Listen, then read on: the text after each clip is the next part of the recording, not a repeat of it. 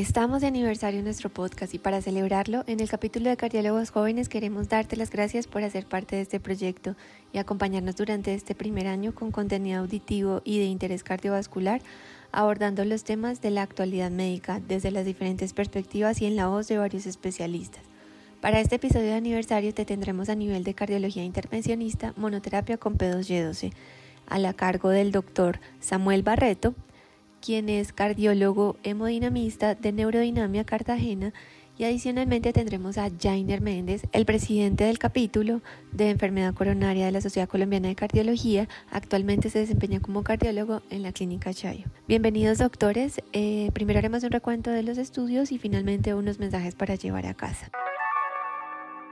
Un recuento de todos aquellos estudios que evalúan estos inhibidores de la P2Y12 como monoterapia para el tratamiento de este tipo de pacientes, podemos mencionar a un estudio que se llamó el Global Leader Trial, publicado hacia el año 2019 en la revista Jack, cuando el objetivo de este estudio fue evaluar un mes de doble integración plaquetaria dada la combinación de ticagrelor más ASA, seguido posteriormente por ticagrelor durante tres meses, el cual se comparó con doble antiagregación plaquetaria, la cual estaba dada por aspirina, ticagrelor o aspirina clopidogrel, seguidos de un año con monoterapia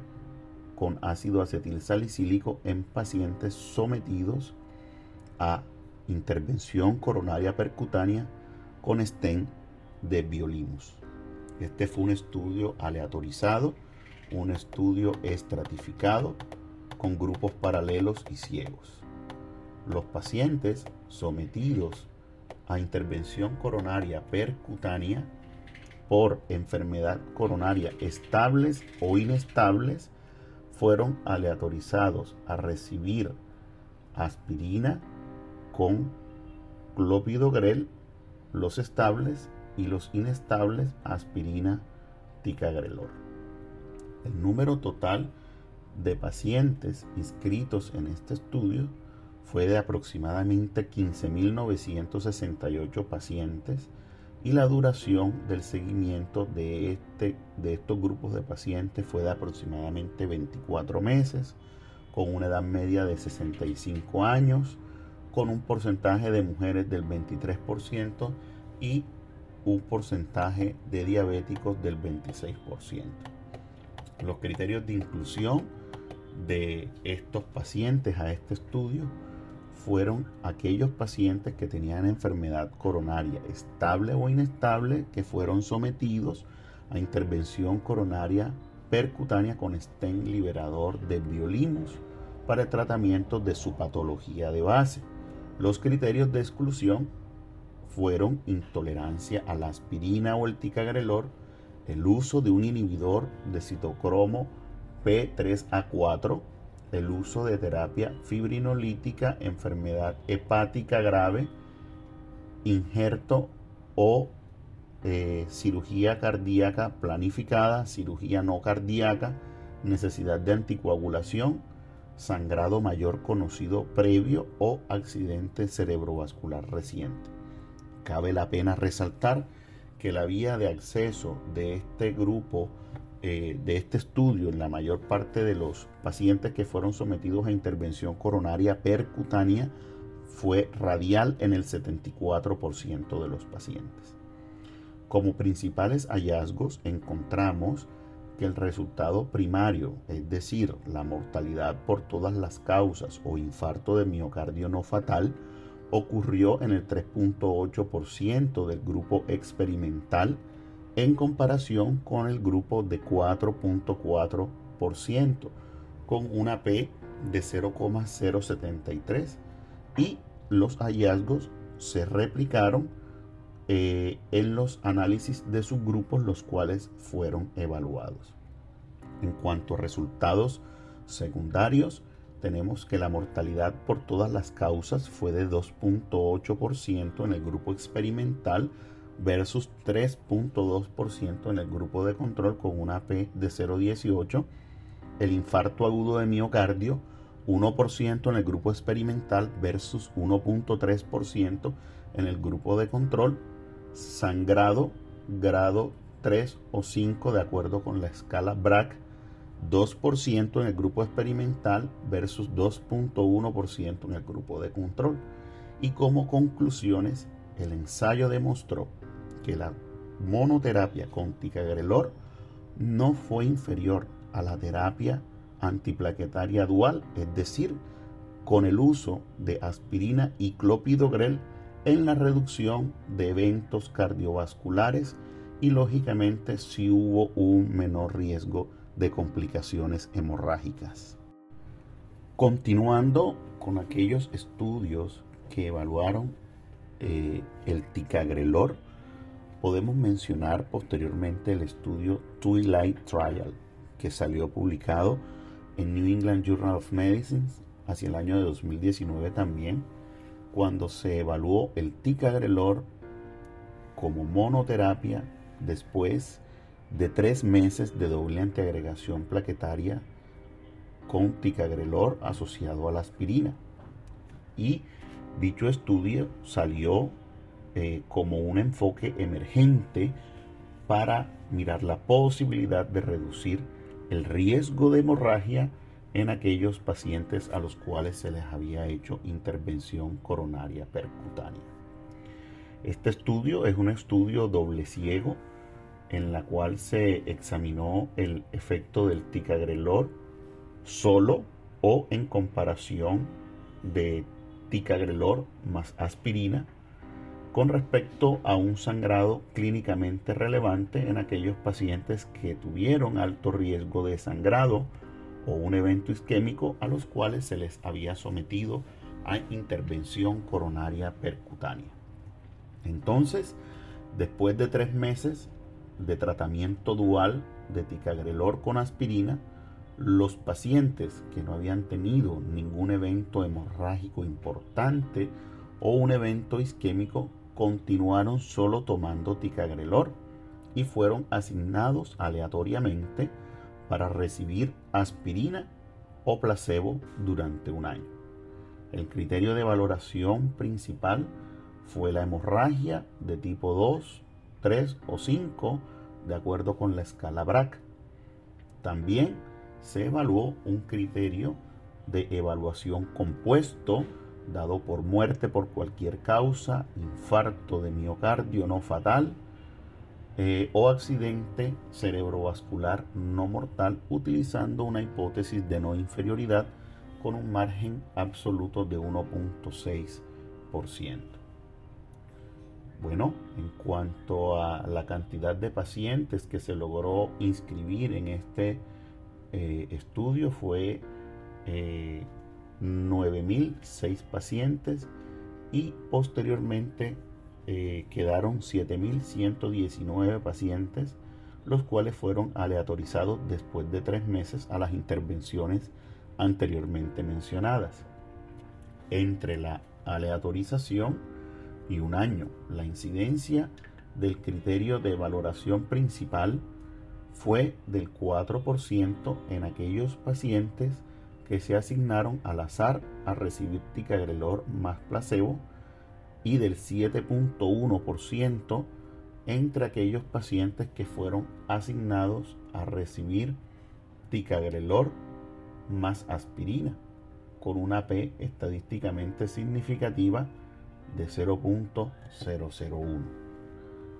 Adicionalmente, la diferencia en el riesgo entre los grupos fue similar con respecto al sangrado BRAC tipo 3 o tipo 5, con una incidencia del 1% versus del 2% en los grupos estudiados.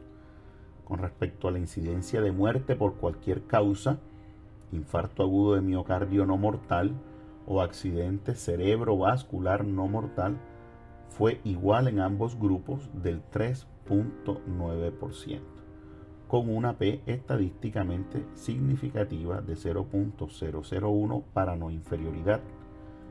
Como conclusión, podemos decir que en el estudio Twilight, entre los pacientes que tuvieron alto riesgo, que se sometieron a intervención coronaria percutánea y que completaron tres meses de terapia antiplaquetaria dual, ticagrelor más aspirina, la monoterapia después de esos tres meses con ticagrelor se asoció a una menor incidencia de hemorragia clínicamente relevante en el grupo que recibió ticagrelor solo, sin mayor riesgo de muerte, infarto agudo de miocardio o accidente cerebrovascular.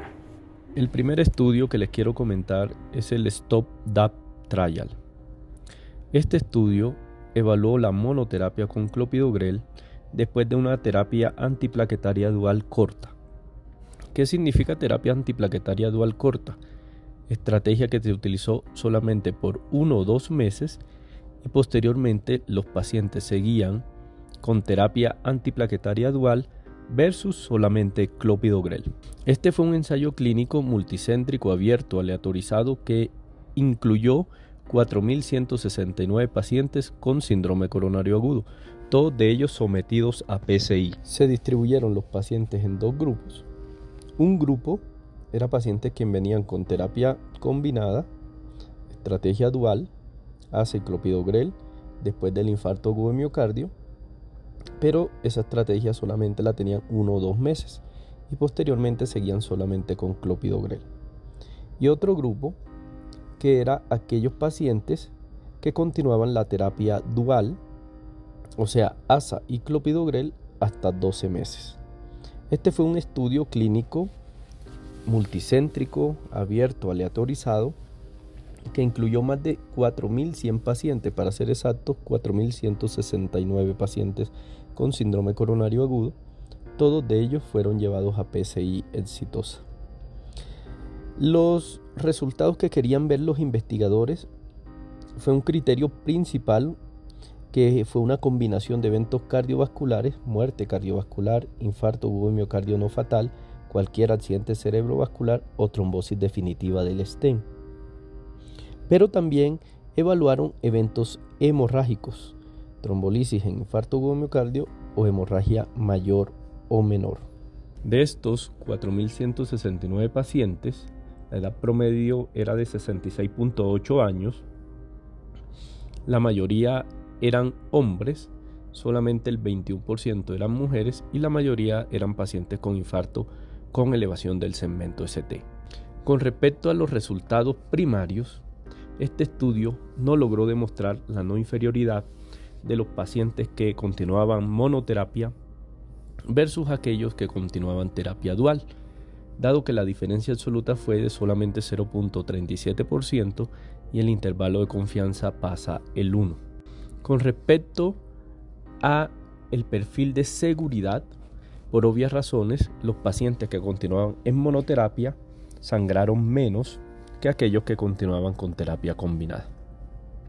En conclusión de este estudio, la monoterapia con clopidogrel después de 1 a 2 meses de terapia combinada no logró demostrar la no inferioridad con respecto al estándar de 12 meses de terapia combinada para el beneficio clínico neto con un aumento numérico de eventos cardiovasculares a pesar de la reducción de los eventos hemorrágicos. Quiero hablarles de otro estudio que es el Smart Choice. Este estudio se parece un poco al anterior, pero difiere en cuanto a la duración de la terapia dual. Entonces, incluyeron 2.993 pacientes, los cuales fueron aleatorizados a dos grupos.